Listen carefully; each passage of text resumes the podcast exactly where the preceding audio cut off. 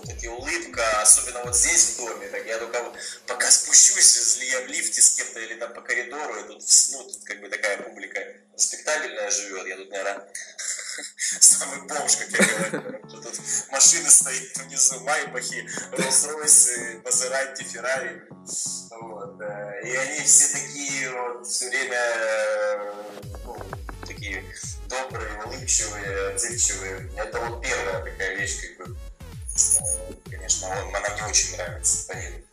А вторая вещь, э, ну, в принципе, наверное, это вот какая-то уверенность в государстве, защита государства. То есть э, вот, вот этот патриотизм вот, американцев тоже он, конечно, вот удивляет. Вот эти флаги везде, как они любят эту страну, как они ценят ее, как они вот они с таким вот э, рвением одно, когда, вот, например, зайдет разговор, если они с уважением относятся к, там, к самой стране, к ее порядкам, к ее праздникам, да, вот эти постоянные у них э, какие-то праздники, которые как бы ну, нам чужды россиянам, но они для меня уже стали родными, потому что я вижу, как, как они трепетно относятся к этим вещам, да, там, День Колумба, например. А сейчас будет э, День Благодарения, да, там э, семейный праздник. Ну, конечно, все ждут Рождество в Нью-Йорке, потому что это, это будет просто как... Волшебно, да. Да, это будет волшебно. Я уже фильмы скачал рождественские, вот, скачал э, э, этот, э, концерт э, э, Мария Керри в, в том году mm-hmm. в, в Белом доме, там, с рождественским хором буду слушать. Уже вот это ожидание праздника, вот это тоже вот этот патриотизм, вот эта любовь к стране, это вот вторая вещь, которая э, тоже как бы очень сильно удивляет, очень сильно нравится. Ну и третья вещь, это страна, я люблю очень природу, я люблю какие-то путешествия. То есть это страна, в которой ты можешь, э, поехал на пальмах, э, полежал там в Майами, да, хочешь э, снег, поехал в Денвер, там, э, в Колорадо, там шикарные горы, там, хочешь э, там водопады, поехал в Ниагарские водопады, хочешь европейский город, поехал в Бостон, хочешь какую-то экзотику, там, поехал в Техас, ну и так далее, да, то есть тысячи вещей, которых, то есть ты, ты, ты, я в Нью-Йорке не могу пересмотреть, тут ты скоро все музеи, в Гудгейма сходил наконец, только в, в, в те выходные, хотя я полтора года живу, да, то есть, mm-hmm. не знаю, тысячи музеев всяких, э, ты каждый день можешь, э, в принципе, каждый выходные у тебя будут расписаны, я вот сейчас переписываюсь с подругой, у кого сейчас параллельно с тобой интервью даю, она мне смс пишет, ты что, куда пойдем, а я и 3-4 предложения сделал, как бы, куда идем, да, и ни я, ни она, допустим, не там не были, да, в этих местах, потому что столько много мест интересных, это, это, это только один Нью-Йорк, да, есть такие же города интересные, которые ходить необходимо. Согласен. Честно говоря, сам после полутора лет жизни здесь тоже до сих пор в Нью-Йорке все не осмотрел. А, так, Юр, что больше всего не нравится в США? А, не нравится. Мне не очень нравится вот э, немножко вот это необразованное черное население. Не хочу это как дискриминация, чтобы случилось, но э, вот особенно если едешь в метро, там действительно попадаешь в этот какой-то квартал, где живут э, богатые люди, вот это...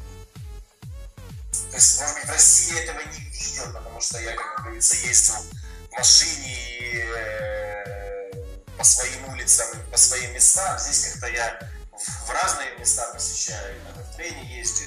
И наверняка это и в России есть, но вот это немножко есть, вот это Э, распущенность, хамство, то есть они там, ну, такие необразованные как бы, люди, э, которые получают дотации от государства, почему они тут кайфуют, да, и, ну, одеваются они там так вульгарно очень. То есть вот это вот мне, мне не нравится как очень. Меня это раздражает лично, да. То есть меня еще бесит, что они получают все, они также им дают бесплатные квартиры, потому что они малоимущие, там другая программа. Ну да, они бесплатно учатся. Они бесплатно учатся, им дают бесплатные Еду даже дают, да. Вот, и они там еще, понимаешь, на тебя плюнуть могут, или еще, ну, как бы, слава богу, на меня не плюнули, но я слышал такие случаи, да, то есть, и, как бы, ну, понятно, что ты можешь вызвать полицию, там, но все равно ну, такие, как говорится, очень наглые хамовитые. Ну, конечно, можно там посещать эти районы, времени ездить, как бы, но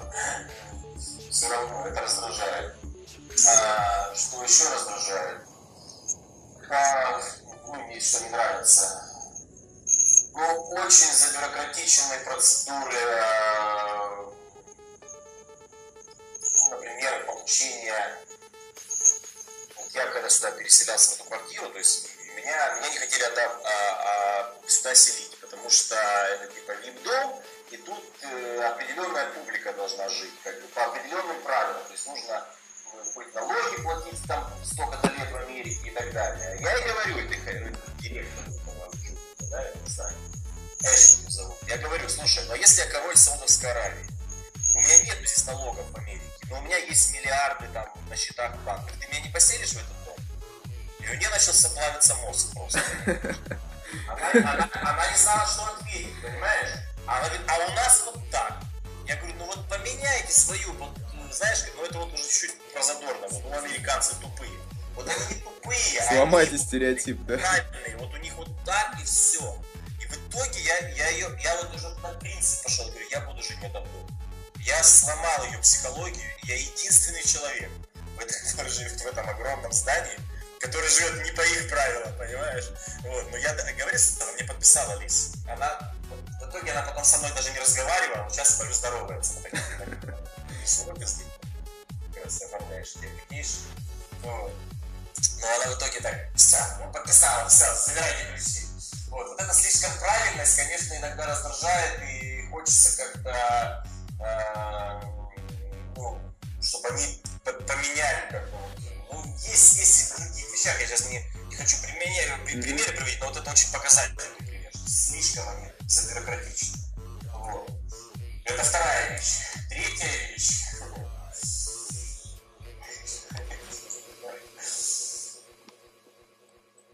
Не могу вспомнить такие как бы, вопросы. Ну что-то, что-то я недавно вспоминал, что что-то мне еще не нравится. Что-то еще раздражает в этой стране. Бывает, всегда. Ну понятно. Бывает вести идеально. Я же в Монте-Карло, если буду жить, что-то будет это. Если все слишком идеально, это означает, что либо ты на том свете, либо в сумасшедшем доме. А, так, какой главный совет ты а мог бы дать тем... А, раздражает, что они не по-русски говорят все, а по-английски. Ну да, меня тоже это вначале раздражало. Пусть учатся, да? Да. Так, Юр, какой главный совет ты э, мог бы дать тем, кто собирается мигрировать в Америку?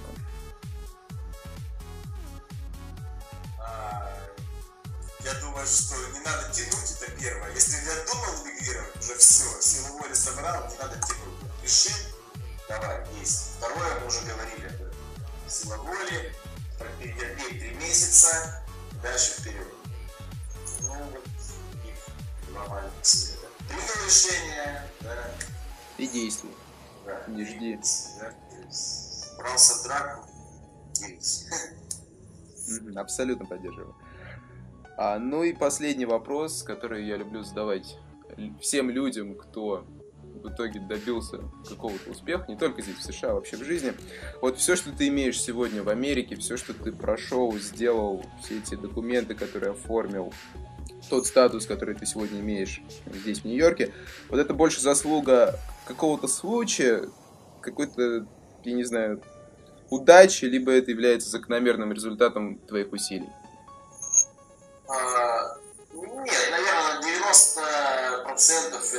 Конечно, твои усилия и 10% удачи. Потому что здесь нету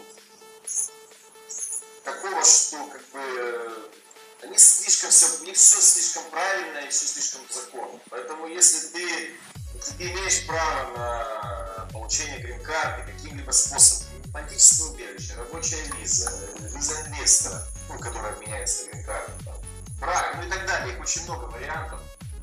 Тебя есть право на это, ты получишь это право в любом случае. Поэтому, если усилия есть и задача есть жить в Америке, то все добиваются.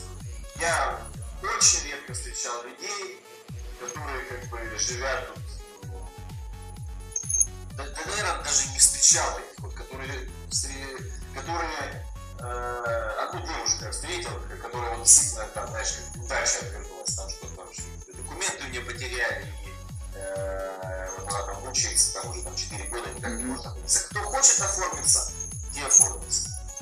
Получат Самое интересное то, что все люди, у кого я спрашивал вот этот вопрос, они все ответили примерно так же, как ты, что практически 100% либо 90% это заслуга твоих личных усилий и действий, а не удачи. Я думаю, это очень показательно, показательно для всех, для всех тех, кто э, очень любит, сидя в России, говорить, что вот этим людям повезло, поэтому вот они там, а мне не повезет, я приеду, ничего не получится, у меня там нет того, всего я лучше не поеду, да?